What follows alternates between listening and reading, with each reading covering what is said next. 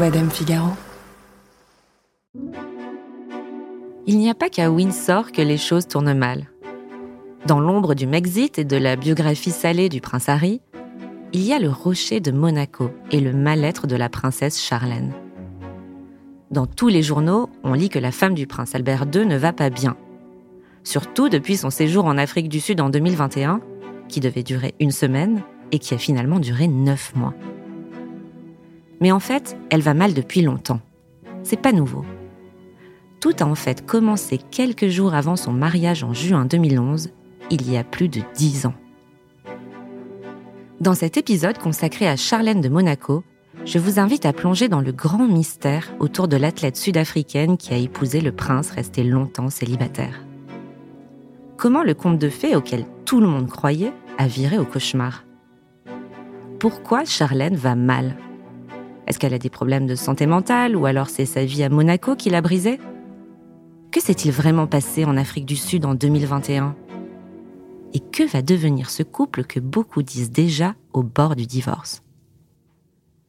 Je suis Marion Galli-Ramuno. Bienvenue dans Scandale. They say it seems like Angelina was planning this divorce for a while. I have no idea what you're talking about. More accusers of Epstein have come forward since the weekend. So many people around Britney are controlling her money. Did you make Kate cry? No. Brittany, can you do a quick picture for me?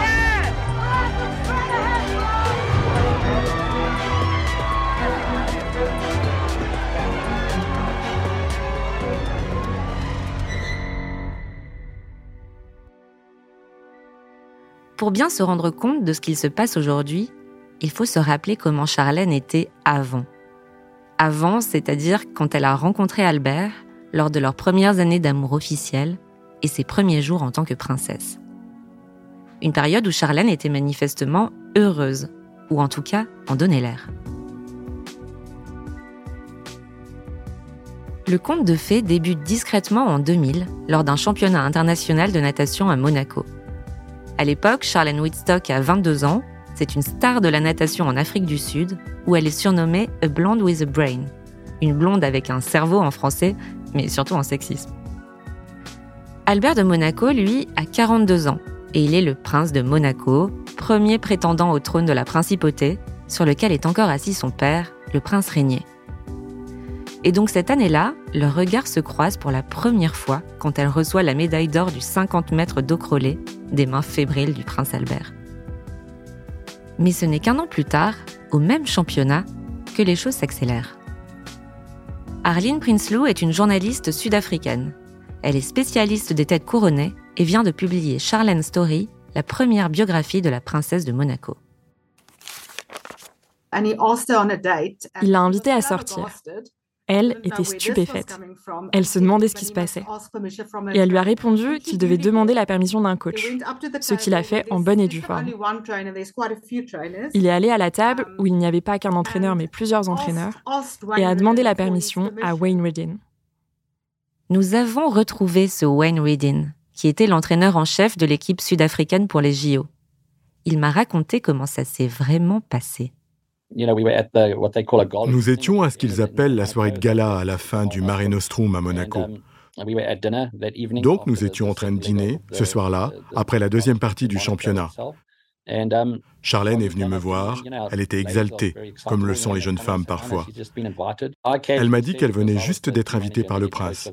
J'ai dit avec légèreté, Eh bien, ça va te coûter cher, tu sais. Et on a ricané. Et je lui ai dit alors que si elle obtenait une photo de nous trois, le prince, elle et moi, alors elle aurait le droit d'y aller. C'était une blague, bien sûr. Et ensuite, le prince était là. Et j'ai eu ma photo avec eux. Albert de Monaco lui-même a dit deux mots sur leur première vraie rencontre. Nous sommes vus le soir au banquet qui a suivi la manifestation et donc là on a pu parler, on a pu échanger et puis on a pu, euh, après le dîner officiel, prendre un dernier verre euh, ailleurs. Il dit prendre un dernier verre ailleurs comme n'importe qui. On aurait pu s'attendre à ce qu'un prince Grimaldi ait quelques obligations particulières concernant les femmes qu'il fréquente qu'elle soit de sang bleu par exemple, ou en tout cas de bonne famille. Peut-être d'ailleurs que c'est le cas. Mais Albert, comme les princes William et Harry, s'est senti libre de choisir une roturière. Charlène, elle, a bien plus tard confié ce qu'elle avait ressenti là au magazine Tatler. Elle dit J'avais 22 ans et la natation représentait toute ma vie. Je n'étais pas dans les bonnes dispositions pour entamer une relation sérieuse. Sauf que lors de ma rencontre avec Albert, j'ai ressenti un profond sens du destin. C'est un peu réducteur comme formulation, mais c'est vrai. Je savais que c'était lui.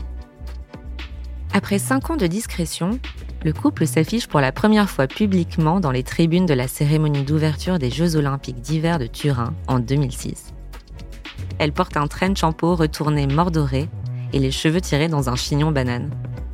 Elle apparaît tour à tour riant aux éclats, encourageant debout les athlètes ou taquinant Albert du regard. Sur les photos de leur début officiel, au milieu des années 2000 donc, elle donne l'impression de découvrir avec excitation ce nouveau milieu pour elle, plein de privilèges et de stars, cette vie mondaine qui ne s'arrête jamais. Sur les quelques images que l'on peut trouver de cette époque-là, elle a d'ailleurs l'air beaucoup plus exubérante qu'Albert, connu lui pour sa nature timide. On sent notamment qu'elle est en pleine confiance physiquement, portant ses cheveux blonds platines souvent lâchés, osant des robes bustiers noires assez sexy ou des tops satinés violets lacés du nombril au décolleté. En juin 2010, le prince Albert annonce leur fiançailles dans un communiqué officiel diffusé par l'AFP. Quelques clichés sont pris dans les jardins du palais pour l'occasion, et Charlène apparaît avec au doigt une bague de la maison Repossi, joaillier attitré de la principauté, sur laquelle repose un diamant poire de 10 carats. Sur les photos, elle a le regard fier et confiant.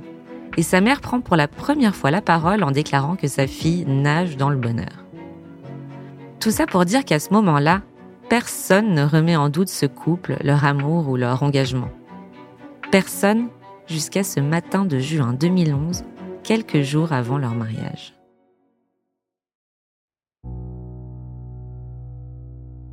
C'est un article publié sur le site de l'Express qui met le feu aux poudres. On est fin juin 2011, le mariage est prévu le 1er juillet.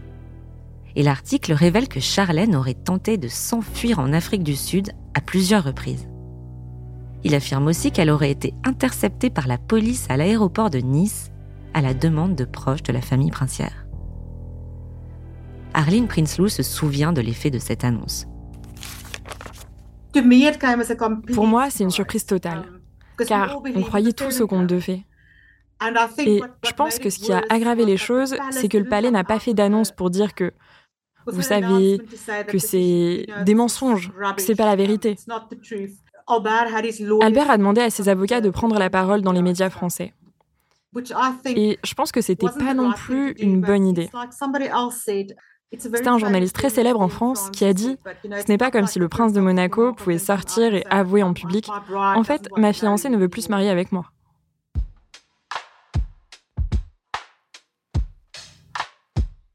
Alors pour quelle raison Charlène aurait-elle fugué? D'après l'Express, qui dit à l'époque tenir ses informations d'un journaliste allemand, lui-même disant tenir sa source de la police de Monte-Carlo, Charlène aurait appris que la vie privée d'Albert n'était pas aussi exemplaire qu'elle l'imaginait. La rumeur? Il aurait fait un enfant à une autre femme. Une rumeur qui aurait pu être balayée d'un revers de main? Si Albert n'était pas coutumier du fait. Avant de se marier avec lui, Charlène a déjà dû accepter deux enfants illégitimes d'Albert. Jasmine, née en 1992, issue d'une liaison du prince de Monaco avec une serveuse américaine dénommée Tamara Rotolo, et Alexandre, né en 2003, issue d'une autre relation d'Albert avec une hôtesse de l'air française, Nicole Coste.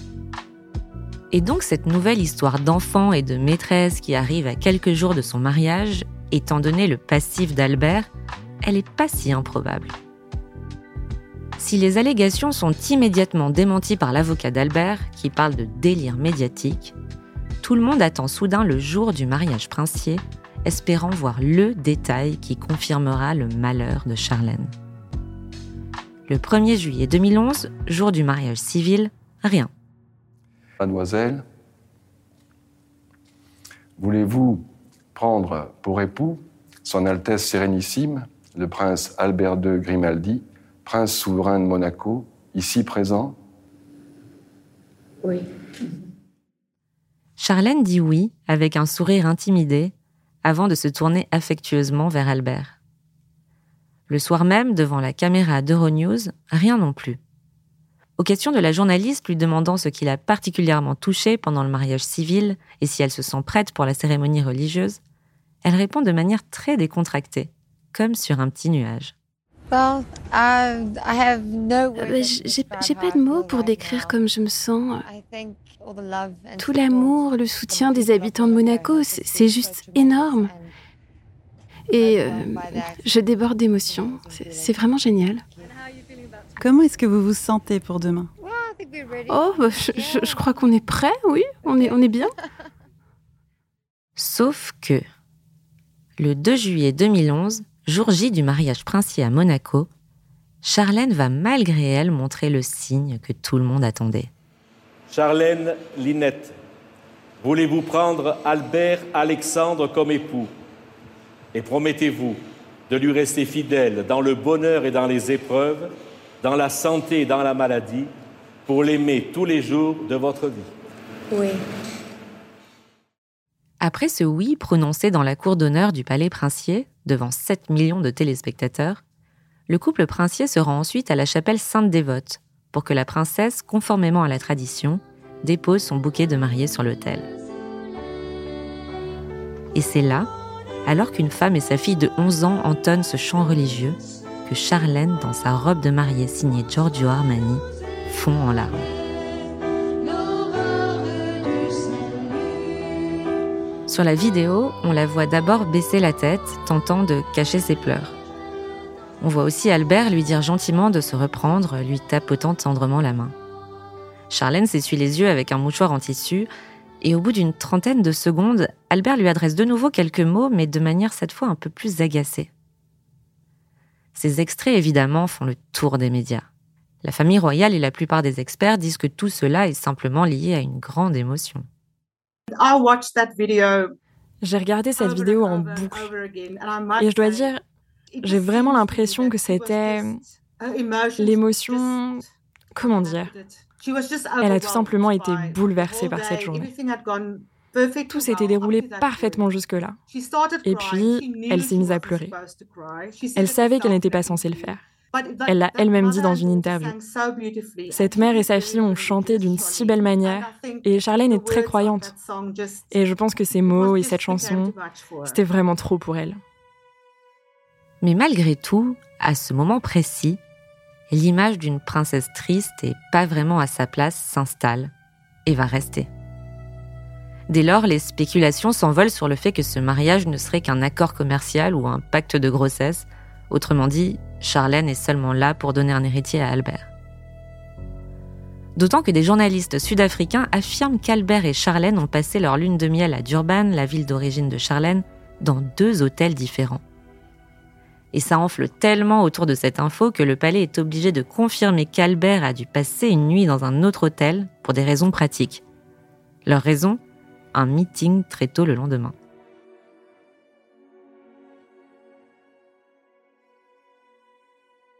Après le mariage, pas d'autres sanglots ni d'esclandres, ni de course-poursuite à l'aéroport.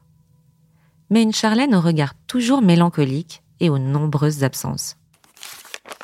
Um, j'ai beaucoup réfléchi à cette tristesse qu'on devinait chez elle. Je pense que ça vient de ses difficultés à s'adapter au rôle de princesse de Monaco et peut-être de toute la pression qu'elle a ressentie. Et pour moi, ça explique pourquoi elle a été absente à de nombreux événements importants. En 2014, l'annonce de sa grossesse, trois ans après leur mariage, semble calmer un peu les esprits. Charlène a 36 ans. Mes très chers compatriotes et habitants de la principauté, j'ai la grande joie de vous annoncer que la princesse Charlène, mon épouse bien-aimée, a donné naissance le 10 décembre 2014 à un garçon et une fille qui ont reçu les noms de Jacques Honoré Régnier, qui devient prince héréditaire, et Gabriella Thérèse Marie, princesse et deuxième dans la ligne de succession. Ils sont baptisés cinq mois plus tard, le 10 mai 2015, dans de longues robes blanches baby Dior, et Charlène semble marcher sur l'eau pendant quelques temps. Elle essaye d'être la mère que sa mère a été avec elle. Ils étaient une famille très unie. Et ils le sont toujours beaucoup. Je veux dire, son frère vit à Monaco. Et quand vous grandissez en Afrique du Sud, vous êtes toujours très proche de vos parents. C'est normal. Et elle essaye de reproduire ce schéma-là dans l'éducation de ses jumeaux. Vous pouvez le voir sur toutes les photos. Ils sont très proches. C'est pas juste pour les caméras. Sur les photos officielles, au balcon du palais ou lors de la fête nationale de Monaco, qui a lieu chaque année en novembre, Charlène semble effectivement pleine d'affection pour ses enfants, très présente. Mais son sourire s'efface de nouveau peu à peu laissant place à une moue souvent crispée et un air toujours aussi malheureux. Dans un grand papier qu'il signe en 2022 dans Paris Match, Stéphane Bern révèle que depuis des années, Charlène fuit le protocole dès qu'elle le peut, partageant son temps entre la demeure princière de Rockhagel en Provence, une maison en Corse prêtée par des amis et des vacances en Turquie. D'après le spécialiste de la royauté, quand elle vient sur le rocher, elle ne s'installe même plus au palais, mais place de la visitation, au-dessus de la chocolaterie de Monaco, dans l'ancien appartement de la princesse Stéphanie. Et la question c'est pourquoi? Pourquoi est-elle si triste? Est-ce qu'au-delà des prétendues infidélités d'Albert, il y aurait autre chose? Qu'est-ce qu'il s'est passé pour qu'elle ne veuille plus être là? Est-ce que ça a toujours été un rêve pour vous de devenir une princesse? En réalité, j'ai toujours refusé d'aller aux anniversaires déguisés en princesse. Et c'était dur de me faire porter des robes. Mon héros préféré, c'était Zorro, donc euh, non. Beaucoup ont d'abord dit que la pression à Monaco était trop intense pour elle. Les codes royaux, le protocole. Personne n'aurait vraiment accompagné Charlène à ses débuts de princesse. Elle l'a dit une fois dans une interview. Un jour, vous êtes juste mademoiselle Whitstock, et le jour d'après, vous êtes la princesse Charlène. Il y a une différence dans la manière dont les gens vous traitent. Je pense que beaucoup de gens ont essayé de profiter d'elle, du fait que c'est une princesse. Par exemple, tout faire pour devenir son amie et finalement ne pas vraiment être un ami pour elle. Je pense que c'est quelque chose qui se fait petit à petit. Ce n'est pas vous vous mariez et d'un coup, vous devenez une princesse et vous connaissez tout du protocole et tous les présidents. Charlène l'a dit elle-même à Paris Match en 2015. Lorsque je suis arrivée au palais, personne ne m'a fourni de manuel pour devenir une princesse accomplie. Les murs n'avaient pas abrité de couple princier depuis plus de 20 ans. Pas depuis le prince régnier et Grace de Monaco, donc les parents d'Albert. Une Grace de Monaco décédée dans un accident de voiture en 1982 est devenue une véritable icône depuis pour les monégasques. On peut imaginer à quel point cela a dû être difficile pour Charlène de vivre dans l'ombre de cette icône. Albert lui-même était bien conscient de la pression. Il y a quelques années, il confiait au biographe américain de sa mère, Jeffrey Robinson Je sais qu'une fois le moment venu, la femme que j'épouserai devra non seulement endurer les pressions médiatiques, mais aussi celles des gens d'ici. Elle sera surveillée de près et devra subir d'inévitables comparaisons avec ma mère. C'est un fardeau pas très facile à porter. Je pense qu'à l'époque, le public s'imagine on va avoir une deuxième princesse Grace. Elles sont très similaires dans leur apparence, avec leurs cheveux blonds, leurs doux yeux bleus. Et je pense qu'ils ont cru qu'elle allait apporter le même glamour que Grace avait amené à Monaco. Mais ce sont deux personnes différentes, complètement différentes. Elles ont quand même un point commun en plus de leur blondeur et leurs yeux bleus. C'est la grande difficulté qu'elles ont eue toutes les deux à trouver leur place sur le rocher. La princesse Grace n'a pas eu un accueil très chaleureux à Monaco non plus. J'ai lu 3-4 biographies sur elle et pour moi, son expérience est quasiment similaire à ce que Charlène a enduré. Grace Kelly et le prince régnier ont eu une période de flirt très courte. Ils ont annoncé leur mariage et ont traversé l'Atlantique très rapidement. Et après le mariage, toute sa famille et ses amis sont partis. Elle était terriblement seule à Monaco. Et même avec la princesse Grace, les monégasques n'étaient pas très accueillants. Donc, c'est le même scénario. Ce dont Grace a souffert, Charlène en a souffert aussi. Et je pense que Grace a mis une dizaine d'années avant de... Enfin, c'est seulement mon avis, avant d'enfin se sentir chez elle à Monaco.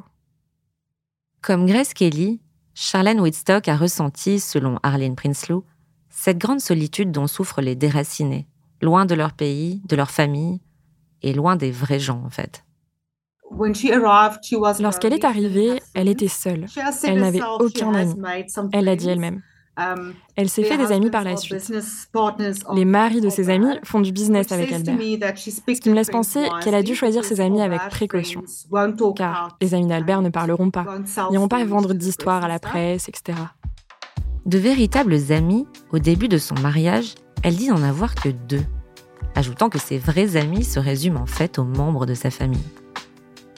Dans le peu d'interviews qu'elle accorde, quasi exclusivement non télévisées, on sent que sa mère lui manque énormément, qu'elle s'inquiète aussi pour sa famille en Afrique du Sud. Ividor est docteur en psychologie, thérapeute de couple et auteur du livre Le couple est un lieu. Elle voit dans l'expérience de Charlène une forme de perte de sa réalité, de tout ce qu'elle a été avant. Les mécanismes qui se mettent en place, pour moi, ce sont tous les mécanismes du deuil, parce que c'est quand même la perte qui va être euh, le maître mot. Hein. La perte de repères, la perte du familier, de la maison dans laquelle on vit, de ce qu'on cuisine dans cette maison, mais aussi bah, les bruits, les rythmes, les, euh, euh, les fréquences de contact avec les autres. Donc, tout ça se perd. Bah, la langue, tout ça se perd. Alors, ça ne se perd pas pour toujours, mais ça se perd au profit d'un contexte de vie d'un environnement qui devient étranger. Parce que tout est chamboulé. Je n'ai plus ma mère à côté de moi, je n'ai plus mon père à côté de moi, je n'ai plus mes amis. Donc, euh, quand bien même c'est pas quelque chose de définitif, euh, elle n'est pas euh, cloîtrée à Monaco, elle n'est pas empêchée, mais c'est quand même un changement dans le ici et maintenant qui implique un changement dans le futur, c'est-à-dire les projets à venir, tout ce que j'ai imaginé pour ma vie ne l'est plus, ne sera plus comme ça. Combien même c'est un choix qu'elle fait, combien même elle est euh, contente de ce choix, c'est ce qu'elle veut, on ne peut pas lui enlever le fait que ça représente quand même une perte. Et donc, sur le plan psychique, sur le plan émotionnel, elle réagit aussi du côté de la perte. On peut en être physiquement malade de ce choc. On ne parle pas d'une dépression, on parle euh, d'un état de tristesse, d'effondrement lié à une perte spécifique. Une preuve, s'il en est une, c'est que Charlène ne s'est jamais vraiment acclimatée à son nouvel environnement. Même après dix ans de mariage, elle n'a jamais fait l'effort de s'exprimer en français. Enfin, elle l'a fait une fois publiquement, en 2015, et tout le monde a été surpris. Monseigneur, c'est avec une joie immense que nous célébrons ce jour, les dix années de votre règne. Elle parle ensuite pendant plus d'une minute et conclut avec ses mots d'amour, de manière un peu surprenante aussi. Tu es le prince de cœur et de mon cœur. Vive au principe, vive Monaco. Même le prince Albert est étonné. On m'a dit qu'il y aurait des surprises aujourd'hui, mais celle-là Merci beaucoup, Charlène.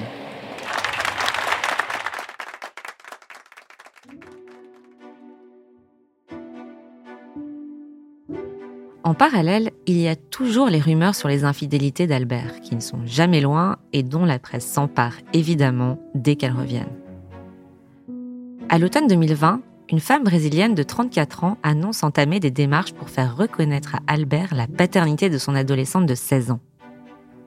16 ans, c'est-à-dire né en 2005, au moment où Albert est donc déjà en couple avec Charlène. Je pense que les médias ont profité d'elle quand ils ont vu ses regards perdus, quand ils ont vu qu'elle était triste, qu'elle ne souriait pas.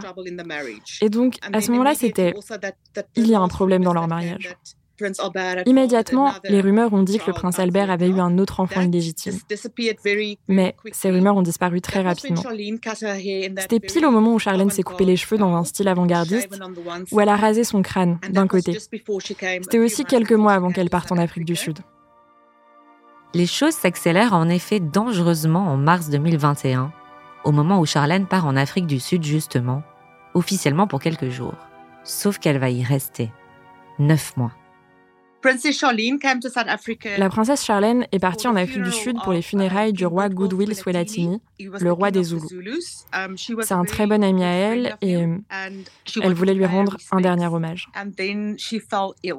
Et ensuite, elle est tombée malade d'une infection assez grave au sinus et elle a dû être opérée et se reposer. Puis, d'après ce que j'ai pu trouver, elle est retombée très malade une nouvelle fois. Elle a perdu connaissance, elle a été emmenée d'urgence à l'hôpital où elle a été soignée. Et puis, elle a complètement disparu de la sphère publique dans la foulée. Je crois qu'on l'a vraiment laissée tranquille en Afrique du Sud. Mais elle a tout de même fait une interview radio avec une journaliste. Et les gens, lorsqu'ils ont vu, ils ont pu voir qu'elle avait perdu beaucoup de poids.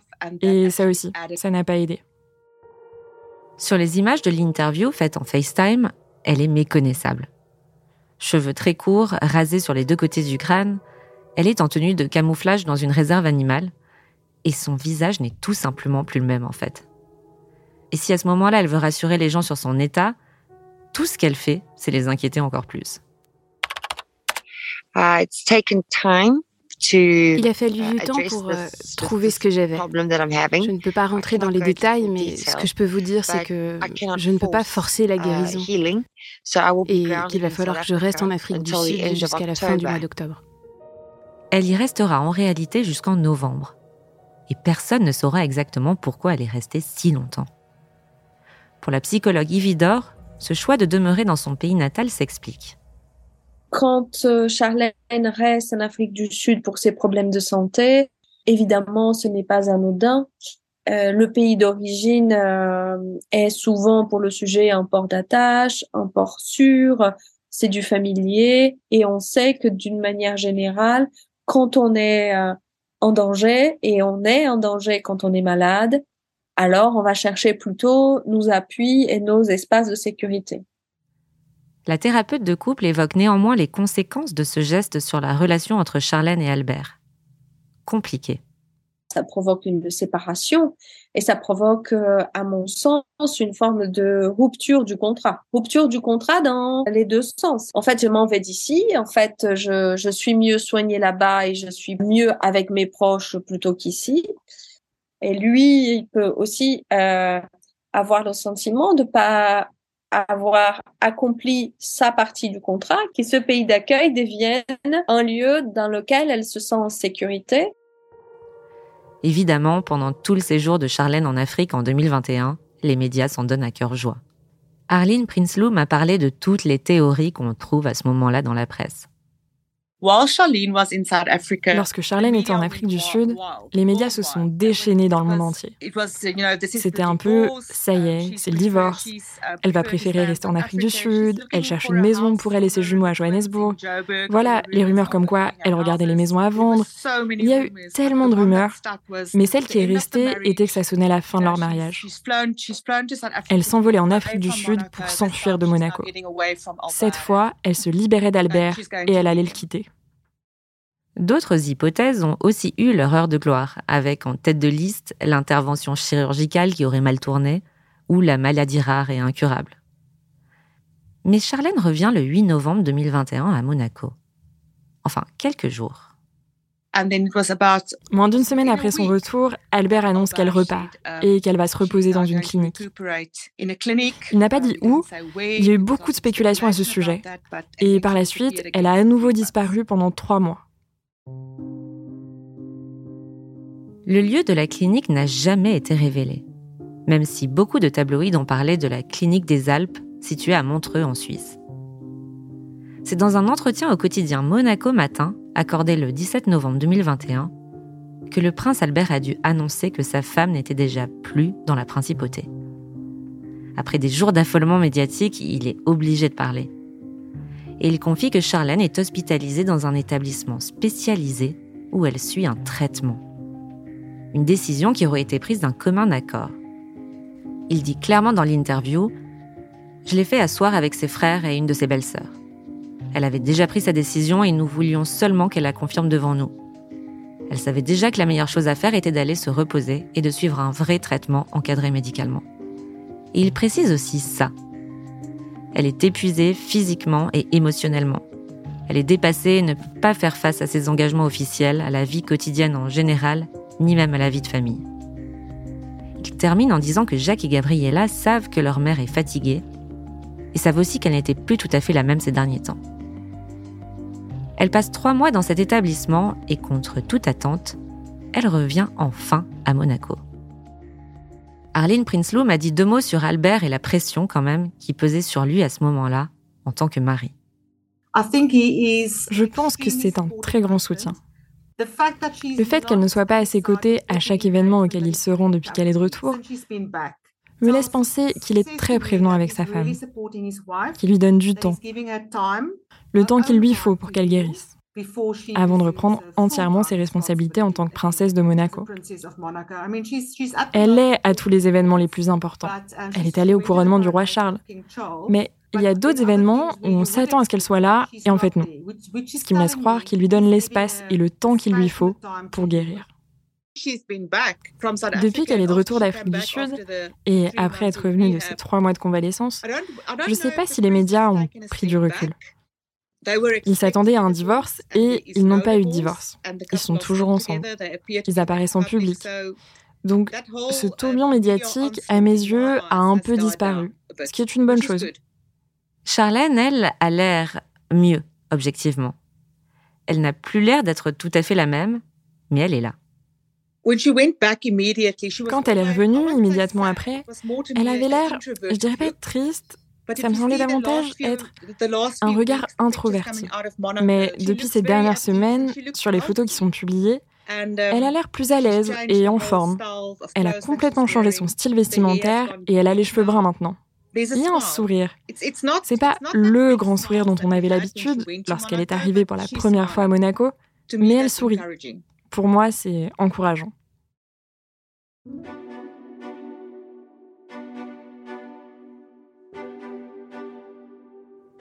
Et donc même aujourd'hui, après plus de dix ans de mariage, après tout un tas de rumeurs sur son bien-être mental ou sur la solidité de son couple, et même un repos de plusieurs mois en clinique, le mystère Charlène de Monaco reste entier. Charlène a-t-elle vraiment un problème? Et si oui, quel est-il? Parmi les deux hypothèses que l'on peut émettre à la fin de cet épisode, il y a d'abord la piste du déracinement. Son changement de pays très jeune, alors qu'elle était couvée depuis l'enfance par ses parents, puis ses coachs de natation. Son manque de repères à Monaco et surtout d'accompagnement dans son rôle de princesse ont pu l'entraîner dans une grande solitude, qu'il aurait elle-même plongé dans une grande dépression. La seconde hypothèse, c'est la désillusion. À 22 ans, Charlène est sans doute arrivée à Monaco en croyant aux contes de fées et aux princes charmants. Mais elle s'est retrouvée avec un prince souvent absent. Albert a quelques 400 obligations par an en moyenne. Et des histoires d'enfants illégitimes qui l'ont poussée à se méfier de tout. Pour la psychologue Yvidor, il pourrait aussi y avoir aujourd'hui, du côté de Charlène, un sentiment de culpabilité. C'est lui de ne pas être à la hauteur. Ne pas être à la hauteur de ce qu'Albert attend d'elle, de ce que les autres attendent d'elle, de ne pas continuer à être euh, quelqu'un qui séduit euh, son mari ou son compagnon par l'excellence, c'est-à-dire elle était sportive de haut niveau, elle est belle femme, euh, intelligente. Donc là, le fait qu'elle ne soit plus à la hauteur de ce qu'elle imagine qu'il attend, ça, c'est générateur de culpabilité. Alors, c'est vrai que le public a souvent dit il faut libérer Charlène, euh, euh, il faut la libérer de cette vie, comme si les personnes avaient le sentiment qu'elle était enfermée, incarcérée dans une vie qu'elle n'a pas choisie. Personne ne peut libérer personne. Charlène si elle se sent prisonnière, c'est elle qui va faire ce mouvement toute seule. Sauf si on croit, comme certains, à une autre théorie, assez improbable, la malédiction des Grimaldi. Un mauvais sort qui pèserait sur la famille de Monaco depuis des siècles. Depuis le XIIIe siècle, plus exactement, quand une jeune flamande, kidnappée par Régnier Ier, souverain de l'époque, se serait vengé en jetant un sort condamnant le clan Grimaldi et toute sa descendance à ne jamais connaître le bonheur conjugal. Improbable donc, mais quand même intrigant quand on se souvient de tous les déboires conjugaux qui ont touché cette famille.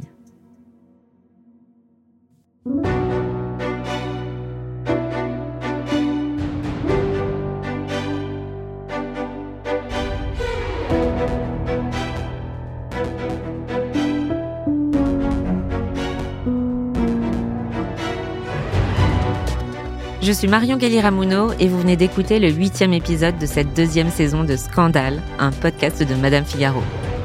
Adèle Jacquet a été chargée d'enquête. À la prise de son, Louis Chabin. Jean Tavenin a fait le montage, la réalisation et le mix de cet épisode. Il a aussi composé les musiques, dont certaines ont été arrangées par Thomas Rosès. Lucille Rousseau-Garcia est la productrice de Scandale et Océane Sunny en est la responsable éditoriale.